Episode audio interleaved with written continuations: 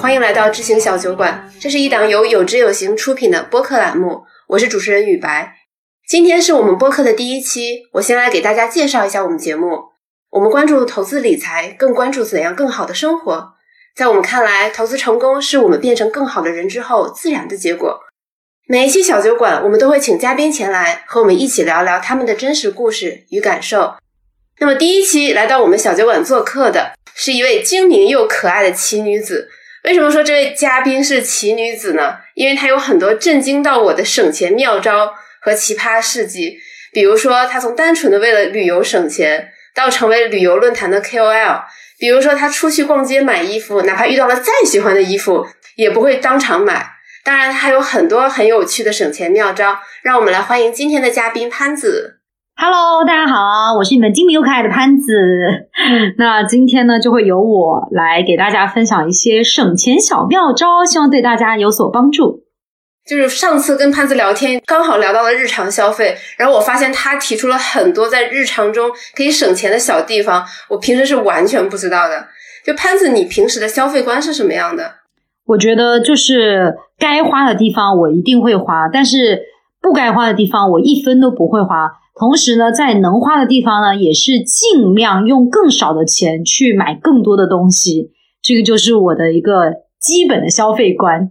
在你的消费观里，到底是哪些东西是该花的花？因为从我之前对你的了解，我感觉任何地方其实都是可以省出钱来的。我觉得就是，比如说基本的，像吃饭呐、看电影啊、社交啊、日常的开支，其实我是不太会去省的。而且最主要的呢，是我这个人对时间比较看重，就是如果能用钱买来的时间的话，我就不会在这方面去省钱。剩下的呢，就比如说像吃饭，我就会去薅很多，比如说像信用卡的羊毛，它经常有一些买单优惠，或者说是有一些支付宝、微信的这种支付优惠，我都会去找。然后呢，还有一个呢，就是我自己平时，比如说像社交这方面，那跟朋友一起出去，难免都要看电影啊、吃饭啊这些的话，我也会想一些办法，比如说去购买一些代金券，或者说是去找这种电影票代订这一类的方式来通来省钱，能用更少的钱达到一样的效果。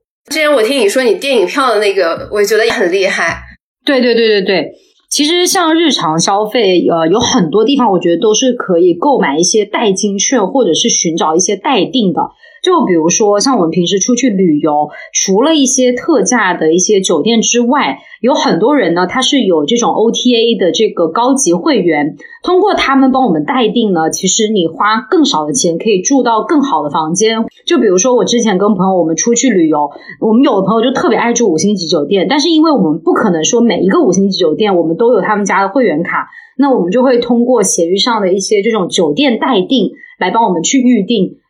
就花了一个大床房的钱，然后就住到了一个套房，就超级无敌划算，就是花一千多，然后住了一个八千多的房间，就经常就是会有这样子的事情发生。然后还有就比如说像电影票，我就会通过在淘宝上搜索电影票。然后呢，它就会出现那种帮你代订的，你就直接把你自己想要订的那个场次以及座位发给他，他就会告诉你说你这个场次多少钱。像我们家附近的电影院呢，就是平时它就比一般的电影院要贵很多，日常都是七十到九十块钱，节假日的话甚至会到一百多块钱这样的一个价格。那所以呢，我通过这样的 app，基本上是能够省掉百分之五十的钱。同样的电影，同样的场次，同样的地方。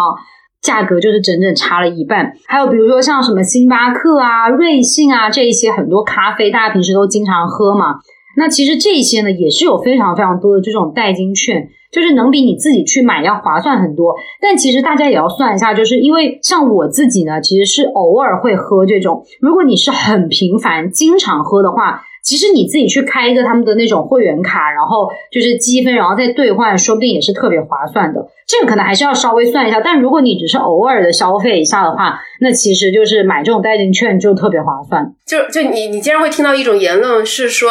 对吧？我们应该把钱用来换时间。嗯，所以你看，研究这个省钱规则这么麻烦的事情，我们就不研究了，就直接在 A P P 上点几下就把电影票给买了。不会说像你一样真的去研究说，比如说上闲鱼也好，淘宝也好找代订，你是怎么看这种事情的呢？我觉得也有道理。很多人其实他是因为不知道这样子的渠道。其实说真的，就是我我身边有很多朋友，他们也也是希望说想省钱，但其实就是呃，可能确实没有花太多的时间在这上面。我觉得或许是因为就是大家也不太 care 这种小钱，但其实在我看来，我觉得往往是这些小钱它积少成多。嗯，有时候一个月你看我能省出比别人一多一千块钱。就可能也是一些鸡零狗碎的钱，但是它就凑起来之后就成了一个比较大的数字。那我一个月省一千，我一年就能省一万二，其实也是一笔不小的数字，能省出一次旅行的钱来。所以我觉得就是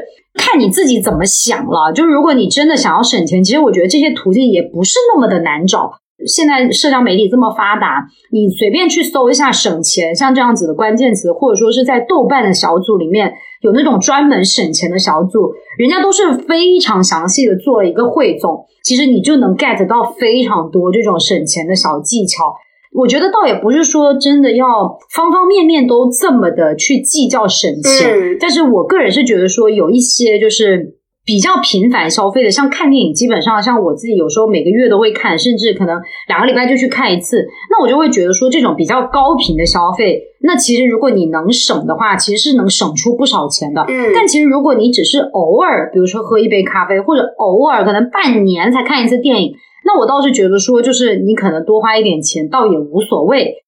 嗯，那在一些比较低频的消费，假设说你正准备买一个可能你特别心仪的包包，或者是买一个家电之类的，那你会通过什么方式来搜索这些省钱的方法呢？呃，我会看那种比价网，嗯，就比如说我如果想买一个大家电，可能大概五六千甚至上万这样子的一个价格的话，我就会先到那种比价网去看一下。它最低的时候一般是什么时候？但我感觉最低一般就是像六幺八呀，或者说是像双十一这样的一些购物节。我自己家里往往一些比较大件的东西都是在这种购物节购买的。还有一个呢，就是我会去找那种二手。就是很多人，他们其实比如说有那种公司的年会抽奖啦，或者说是朋友送的呀之类，其实它也是全新，也没有拆过，或者说它可能拆开但没有使用过。嗯，那对于我来说，其实我不太介意说去使用那种什么九八成新或者九七成新这样子的，就是东西，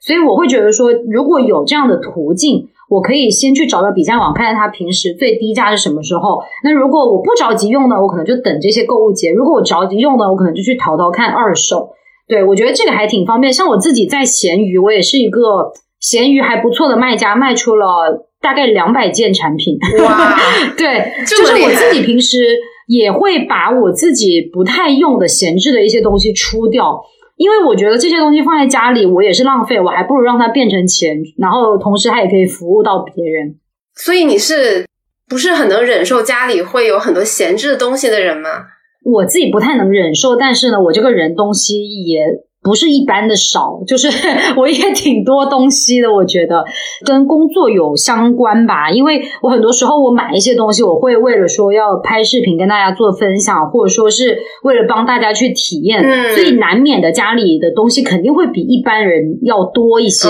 但是如果这个东西我拿出来，就是有时候我会觉得说这个东西有点多余，我就会把它摆在台面上，嗯，可能放一个月或者放两个月。如果一两个月内都没有用的话，我就会把它丢掉。或者说是可能转卖给别人，就是在断舍离上，其实也是有一套自己的原则的。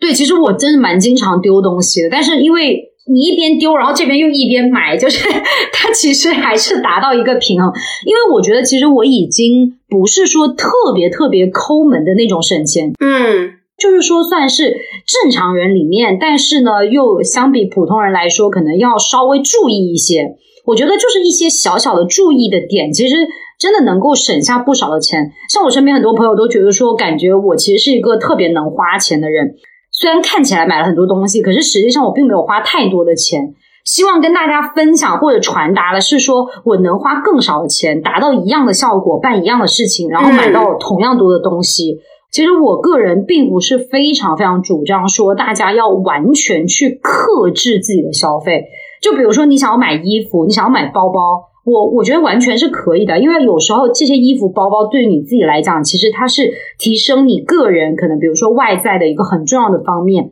如果同样是买，我肯定会希望说买到性价比高的，就价格又便宜，然后衣服质量又好，又还比较好看。对，至今还很震惊。你之前分享给我说，你出去买衣服绝对不会当场把它买下来，哪怕穿在身上试穿非常好看。对我非常少，我非常少说会在商场里直接买衣服带走。就我不太能接受，比如说我在商场里可能一下子消费一个五百块钱以上的衣服，对于我来说，我觉得衣服是用来搭配的，就是它的价格高低对我来说不是那么的重要。网上啊，线下，包括我还去那种就是专门批发衣服的那些地方都逛过，就经常去，所以呢，我就会知道大概这样子的衣服它正常的一个价格是多少。我就经常会像用幺六八八呀，或者说是去一些那种服装批发城去淘一些比较不错的衣服，而且我经常就是背一个很贵的包，然后穿一条八十块钱的裙子。我觉得对于我来说，这些东西都是用来搭配的，它不一定说我非得买很贵的东西才能撑起你这个人的气质。对啊，所以我我反而觉得说，就是消费上，我觉得就是自己开心就好。当然，如果有的人他觉得说我非得要买很贵的衣服。他才开心，那我觉得也无所谓。所以你是就完全不迷恋那些大品牌啊、奢侈品牌，就是各种时尚博主可能天天会给你狂轰滥炸的推，但你完全不为所动吗？就比较少，我觉得真的比较少，而且我觉得可能是我在自己我有一个心理价位吧，就是我会觉得说，呃，我买到这个位置，我可能会觉得说它是值的。比如说我有一双鞋，我非常想买，它正常价是八百多块钱，嗯哼，但我是一定不会在它正常价的时候买，我可能会反季购买。就像你说的，很多那些奢侈品的那些衣服啊、包包啊、鞋子，其实它反季，比如说像现在冬天，你去买夏天的那些。就是短袖啊，或者说是运动鞋啊之类的，其实它都会有一个非常非常低的折扣，有时候甚至会达到那种三折、四折之类这种特别特别低的价格。那这种时候，我会觉得说，哎，如果我真的非常喜欢的话，我可能就会入手。而且对于我来说，我其实不太追求时尚潮流这个东西，我会觉得说，这个衣服它适合我才是最重要的。然后在合适的价钱买进来就 OK 了。哎，你就没有经历过那种就是被各种公众号啊、KOL 种草，比如说买了一堆可能自己用不到的口红啊、衣服啊，就是这种这种经历吗？我不信你没有这个阶段。就是我以前曾经有一度想当美妆博主的时候，然后我买了非常多的那些口红啊、腮红啊、眼影这些。但是我当时买这些东西的原因是因为我想当美妆博主，所以我才买。你说被网上这些博主种草啊什么的，我觉得我真的蛮不太会被别人种草的。我在买东西之前，我都会做非常多的功课。我家里就是没有特别多的东西是我没做过功课买回来的，除了一些就是比如说家装的东西，就是可能为了家里整体的那种格调布置的那种感觉，一种装饰品那些东西，可能就不太需要测评。嗯，但大部分的我用的生活上的，包括手机、电脑，然后可能一些彩妆。我都是一定要做足了功课，我才会去买，不然我就是不会盲目消费。哎，那你平时都会从什么渠道，然后了解到这些讯息和功课？网站啊，还是你信任的 KOL，还是身边的朋友？我觉得一般是身边的朋友比较多。还有一个呢，就是像我自己，因为特别喜欢旅行嘛，然后呢，我大概从大学那时候开始，已经特别高频的出去旅行。那因为你特别高频，可是读书的时候吧，又没有什么太多的钱，所以呢，那个时候我就会开始去挖掘很多的那种特价机票、特价酒店的那种信息。那那个时候我就发现了一个网站，叫一旅行网，大写字母的那个一。然后这个网站呢特别神奇，他们刚开始做的时候呢，就经常给用户送一些，比如说像泰国签证啊、马来西亚签证啊等等这些各种就是各种不同国家的签证，然后也经常会有那种零元机票抢楼的这样活动。我印象特别深，我跟我男朋友我们第一次去泰国旅行的时候，就是我帮他在这个网站上通过抢楼。抢到了一个两百多块钱的一个泰国签证，因为那个时候签证还是要钱的，就真的好多年前，就后来就都泰国都已经开始免签了。反正那个时候呢，就通过那个网站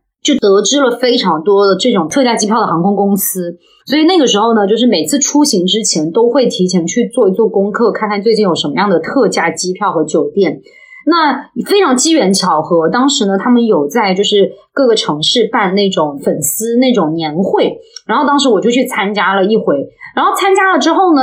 更特别机缘巧合的是，那个时候我刚刚开始就是做这种自媒体。那那个时候，因为我特别喜欢旅游，所以就经常发一些那种旅游的帖子。嗯，然后那个时候，他们的那个版主就觉得说，哎，我发的内容特别好，然后就拉着我，就是让我去跟他们一起办一些活动，像这种亚航啊、酷航啊这些廉价航空公司，经常都会跟他们这种就是论坛来进行合作，在线下办一些活动。嗯那他们这种活动呢，都是会要巡回很多很多的城市，这些城市都是他们的航点。那往往呢，他们都需要有人去给他们就是做那种旅行分享。哎，这个时候我就特别运气好的获得了这样的机会，然后呢，就跟着这个哥哥姐姐他们就去了很多的这种不同的城市，像什么海南啦、天津啦，然后什么哈尔滨啊等等这些。所以其实我大学的时候。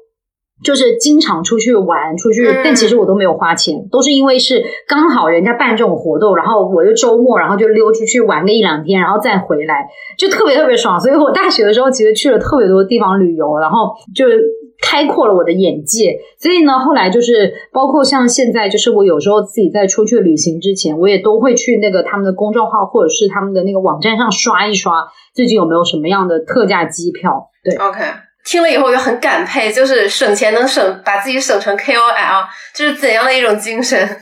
对，就就很神奇。最开始可能就是因为我自己也是一个比较乐于分享的人，嗯，因为我最开始就是刚开始旅行的时候，我每一次旅行我都会做非常非常详细的功课，就是详细到那种就一下飞机，然后就是左转右转哪里可以买电话卡，然后把那个电话卡的那个给人家拍下来，说在这个地方，然后买什么样的，比如说几天的那种卡，我就写的非常非常非常详细。所以刚开始就是因为我觉得可能就是也比较乐于分享这些东西，然后慢慢的就走上了这个 KOL 这条路，嗯。然后再加上运气比较好呢，可能就是因为我这个人就是也很乐于参加一些那种活动，然后就通过这些活动就认识了一些人，就获得了一些比较不错的机会。所以我刚才听你讲，就尤其是比如说你买大的、贵的、低频的大件的时候，你其实嗯是会，比如说如果不急用的话，你会等到那个打折的时候买；急用的话，你会淘二手。就是其实你的消费观底层还是会有一种，就是你不能忍受自己买贵了的这种心情。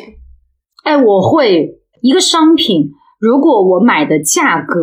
就是不合适、偏贵了，我就会特别不爽。OK，我我另外一个我很好奇想问你的是，像双十一啊、六幺八，你平时会买什么？因为这些购物节的这些各种满减啊，或者是叠加购物券的那些规则太复杂了，你都是怎么搞清楚的呢？一般我就是到了这种节日呢，其实网上有很多的博主都会做那种视频来跟大家分享。在六幺八和双十一吧，我不太参与那些什么叠楼啊，然后养猫啊什么之类的那种各种各样的活动，其实我不太参加。就我觉得，与其有时间。就是找你的各种朋友帮你搭楼，或者说是就是送你粮食、什么浇花等等之类的各种，那还不如把这个时间拿来想想怎么多赚几块钱。嗯就是我觉得，因为通过这些东西，就是并不能说帮你省太多钱。其实我觉得，像六幺八和双十一，它最大的活动就是满减，那就凑满减就好了。我倒没有说特别的去在意说，呃，这两个节日的一些其他的活动，因为我觉得其实像我自己要买的很多的品牌，他们在这些节日就是会做比较低的促销。那我还是比较相信这些商家是比较有良心的，就是说不会先提价然后再降价，所以我觉得就是呃，就一年到头就这么一两次节日的话，我想买的一些品牌，我就会就是等到这两个节日的时候去买。还有一个呢，就是像双十一的话，我觉得最主要最主要的就是各种频道或者说是各种软件的一些 VIP，比如说像腾讯视频、爱奇艺、优酷、网易云音乐啊等等各种各样的会员。嗯我印象中买的最划算的一个会员呢是微信上面的那个同城旅行里面，它有一个叫黑金会员，一个那个旅行类的那种会员。那你开通一个这个旅行类的会员呢，除了你在同城上，它每个月会给你发一些优惠券之外，最主要的是它会送你一整年的腾讯 VIP。这个价格比你双十一或者说是六幺八，就是腾讯的半价还要划算。而且重点是，他送给你的这些就是机票啊、酒店的这些券，是你直接可以减现金的。像我自己，因为平时有时候就是出行的频率比较高嘛，然后订酒店什么之类的，就用这种券，其实还是蛮划算的。哎，那你朋友和你在一起是不是很省钱？因为你会给他们提供很多这方面的建议和小妙招。我不觉得，就是对于我自己个人来讲呢，可能就是有时候会还是会有一点偶像包袱之类的这种东西，所以呢，就是会有一些额外的开支，比如说我去纹了个眉，嗯，然后呢，我就会给我身边的朋友推荐。比如说，我最近可能买了一个就是很好用的一个小家电或者什么，我就会给我身边推荐。所以呢，其实往往我身边的很多朋友都是被我种草、被我安利，因为我会去试很多 乱七八糟的东西，就我会做功课，肯定做比别人多。那我的朋友们，他们更多的就是可能把我就当成一个行走的种草机，或者说他们自己有什么想要买的东西，他就会先问我，因为他们会觉得说我比较擅长做功课啊，或者说是去找一些门路。我不可能说帮他们省到太多的钱，就是，但是我能让他们就是说在买东西的时候能少花一点是一点，然后买到比较性价比高的东西。嗯，我觉得是这样子的。哎，那你平时会看直播带货吗？我觉得看直播带货太容易被种草了。呃，我我觉得还好，就是我最开始就是看的是李佳琦嘛，然后后来我也看薇娅，我特别喜欢李佳琦。他们卖的东西确实会比你自己去买要便宜很多，嗯，然后再加上有时候呢，我又特别精，就是比如说我买一个东西，我会先通过他们的直播间加入购物车，然后再用一淘去下单，就是一些那种返利的那种网站，然后就等于你是双重优惠，既使用了直播的价格，又使用了这个返利的优惠，就超级划算。对。哎，那那在你看来，就是你介绍这么多省钱秘籍，你觉得如果一个人想要从月光族开始攒钱，就哪些方法最立竿见影？尤其对年轻人来说，呃，我觉得就是如果想要快速的，就是让自己省钱，首先就是当你每个月有钱入账的时候，一定要用分账的形式，就是把你的钱该存的部分先分出来，不要让他们在一个统一的账户里面。因为让他们在一个统一的账户里面，你就很难控制自己，就是你会一不小心就把这些钱全都花掉了。还有一个呢，就是尽量不要去有透支消费。就有的人他即使存钱了，但是他依然会去使用一些，比如说像白条啊，或者说像信用卡这样子的这种透支消费。我其实比较希望说给大家传递的是不要去透支消费。像我自己其实就我办的信用卡，纯粹是为了说我住酒店的时候他要刷预授权，所以我办信用卡。但我其实基本上生活中我是不太会用到信用卡的，除了一些特定的需求，像比如说刚刚说的这种酒店的，我可能会。然后还有一个就是可能我开车，然后经常要加油，那我就特地说加油比较便宜，我就去开了那个平安的那个信用卡，它有个八八加油，就是固定的时间，然后有一些那种油站它是可以打八八折。大部分的情况下，我是非常非常不鼓励现在的年轻人去使用这种提前消费的。你看，现在有非常多的平台都开始就是鼓励你去贷一个贷款，然后去消费。就比如说像美团，你点个外卖二十块，然后他跟你说分期付款，然后下个月还，这种真的就是完全没有必要。而且因为现在吧，有时候大家一忙起来，真的会容易忘记还款，忘记还款就会非常非常影响你的这个信用。因为大家都知道，现在这个征信就是已经跟你的所有的这些电子支付平台是绑定的了。一旦你这个人的信用不好的话，你以后比如说买房子，你需要贷款，或者说是未来你突然一下有急要用钱需要贷款的时候，都会遇到很大的问题。嗯，还有一个就是，如果你实在比如说分账户之后，你还是会不小心花掉钱，那我觉得最好的办法就是去买一些，比如说那种理财或者说是定存，直接封锁三十天、一年。嗯。就是让你没有办法花掉这个钱，你花不到它，那你就不会去花它了。所以你说的是分账户管理，其实就是比如说可能有两张卡、两个账号，呃，当你就是工资到账的时候，你就直接把划掉一部分想存的钱到另外一张卡上，就大概是这个意思，对不对？对对对。然后我其实不是说特别主张说大家一定要克制自己的消费，嗯，就是我的理念是说。就是你该花的花，但是呢，就是在花的时候，你稍微想想看，嗯有没有什么办法可以让你花更少的钱，达到同样的效果？这样子你不就省下钱来了吗？是，多用二手这样的一些平台，把你自己不太需要用，或者说你觉得不太喜欢的东西卖出去，这样子呢，又能把它们换成钱，那变相你这个钱就又能收回来一部分，我觉得也会比较好。对，然后你的闲置物品又可以造福别的人。对，就很多人都会想说，就是想要像我一样，就是感觉，就是我呈现出来给大家的状态，就是说想买什么就买什么，然后生活感觉比较富足。但是我觉得其实都是一步一步经历过来的。就是最开始在读书的时候，其实我也是没有赚钱能力的，也是一步一步，然后慢慢的可能通过做自媒体啊，然后再通过后来自己工作之后，然后才有了一定的经济基础，才达到现在这样的一个生活状态。所以我经常会跟我的粉丝讲说，就不用担心，以后肯定都会有钱，肯定都会过上好的生活、好的日子，买买到房子，然后就是赚很多的钱。我觉得这个都是年龄阶段的问题。对，可能因为在一个比较小的年龄阶段的时候，就你看到的东西就是很表面，你只会觉得说我现在没钱，我就想要马上立刻过上好的生活。但我觉得就是大家。都没有搞清楚，就是这个钱它到底是怎么来的？我们为什么会有钱？我们为什么能够过上好的生活？那不就是因为你好好学习，然后获得了好的工作，然后才会变得有钱？如果你前面这些步骤都没有做好的话，你你自然在变得有钱这条路上肯定就会受到一些阻嗯，所以呢，我就会希望说，大家就是在学习阶段的时候，一定要好好的去学习，搞清楚自己到底喜欢什么，然后再去发展自己的兴趣爱好。所以我觉得，其实钱呐，它不是省出来的，它是赚出来的。是很多人都跟我讨论说，哎，就是想要省钱呐什么。但其实你想想看，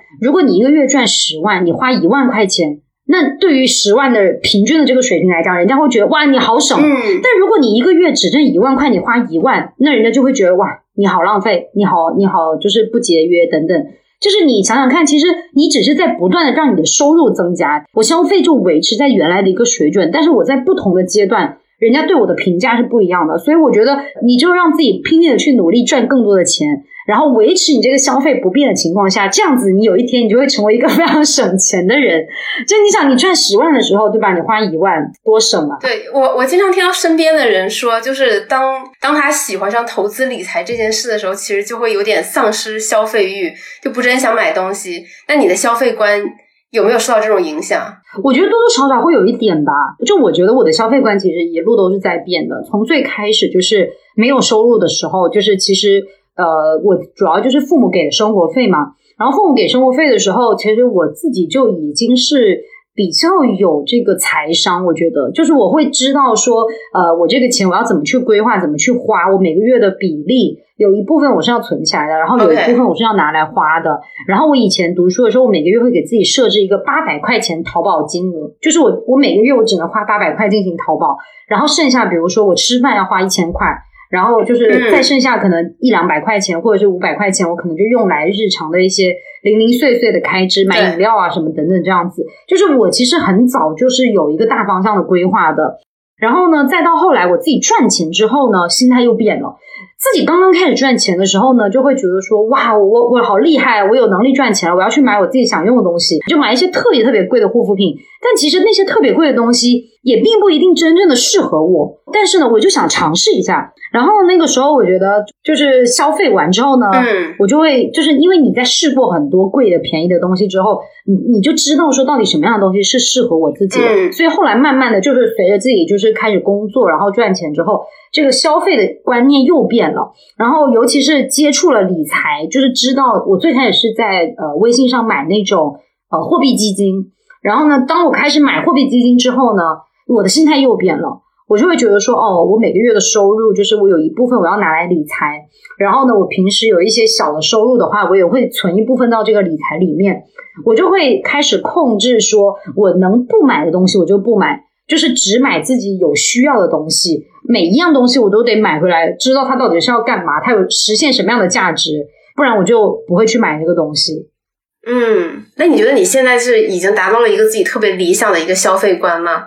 我觉得消费观还算是比较理想的，至少我觉得是在我的一个可控的范围内，我能够控制自己的意志。嗯，就是说我这个东西我要买，我不买，我买来我要干嘛？就是我都是比较清晰明确的。嗯，对，我觉得整个听下来，我会觉得你对你的生活其实是很有掌控感的。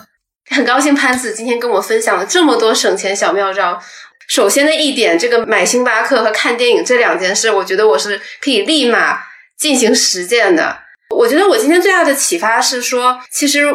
我们省钱不是说真的要很抠门、苛待自己的生活，而是说我们要让金钱的这个效用最大化。要同样的钱，我们希望能做更多的事情，让金钱更好的服务我们，而不是我们被金钱所奴隶。然后潘子还有什么想说跟我们听众朋友聊一下的吗？其实最后呢，就还是想跟大家讲，就是说还是要努力的赚钱。只有有一天呢，你赚十万花一万的时候呢，你就会觉得说你是一个特别省钱的人了。那最主要的问题呢，就还是在这个赚的不够多，所以大家一起加油吧，努力的打工人们。好的，谢谢潘子的祝福，也非常感谢潘子做客我们小酒馆。那我们今天这期节目就到这里啦，谢谢谢大大家，好，拜拜拜